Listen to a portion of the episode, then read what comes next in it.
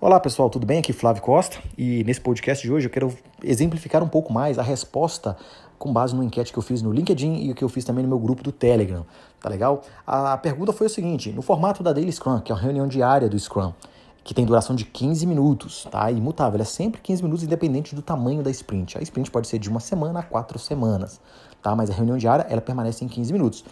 Aí eu perguntei, e aí, pessoal?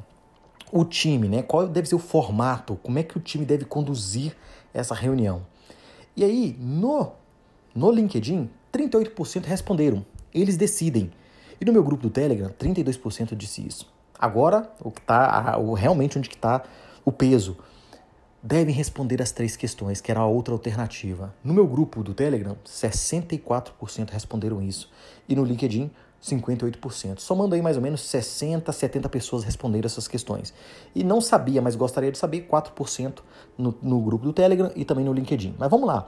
É, primeiro, a resposta eu vou me basear no Manifesto Ágil, que ele, de fato, é, todas as abordagens ágeis, ela tem como como origem ali o manifesto ágil. Mesmo as abordagens ágeis que existiam antes, como o Scrum, lá na década de 90, a partir de 2001, quando surgiu o manifesto ágil, todas as demais abordagens e as que vieram antes, eles passam a respeitar ali os valores e os princípios do manifesto ágil. Então, eu peguei aqui o quinto princípio do manifesto ágil, ele diz o quê? Construa projetos em torno de indivíduos motivados Dê a eles o ambiente e o suporte necessário e confie neles para fazer o trabalho. Confie neles. Aí está a principal palavra, confiança. Confie no time para que eles façam um bom trabalho e dê a eles o ambiente, né, o ambiente necessário para que eles consigam fazer isso. Quando você fala de, de confiança, a confiança e Scrum, Scrum é experimentação. Você está trabalhando num ambiente de, de, de, mutação, de mudanças né, constantes.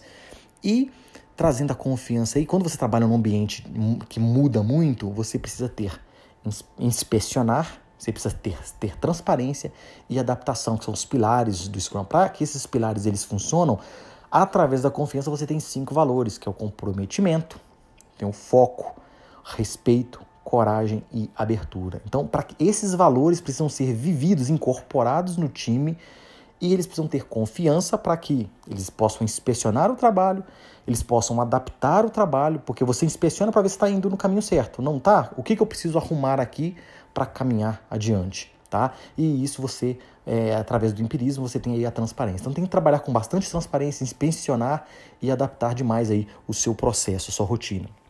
Então a primeira resposta é, para dizer que a resposta correta é que o time decide como fazer, já está aí, o Manifesto Ágil já diz isso. Mas vamos lá, mas ah, Flávio, eu não quero saber de manifesto ágil. O que, que diz lá o, o, o guia do Scrum, o Scrum Guide? O que, que ele diz? O Scrum Guide ele diz que a reunião diária ela é definida pelo time e pode ser conduzida de diferentes formas, desde que foquem no progresso em direção à, à meta da sprint. E aí ele fala, né? Como exemplo, segue aqui algo que você pode utilizar, que são as três perguntas. Que eu fiz ontem, o que, que eu vou fazer nas próximas 24 horas, ou seja, até a próxima reunião diária, e se há impedimentos para que eu execute a minha atividade. Então, a resposta correta é o time, de fato. O time decide como fazer a reunião. Porque se eles decidem, eles têm que. O time ele tem que trabalhar de forma a buscar a auto-organização dele mesmo. O time é responsável por entregar os né, os artefatos, né, o que ele está construindo. Então, sem impedimento, o time tem que ter coragem de levantar a mão e falar: olha, eu não estou conseguindo trabalhar nisso aqui. Isso aqui tá difícil. Aí ele vai chamar um, um, um, uma outra pessoa ali no time, que, chama, que é o Scrum Master.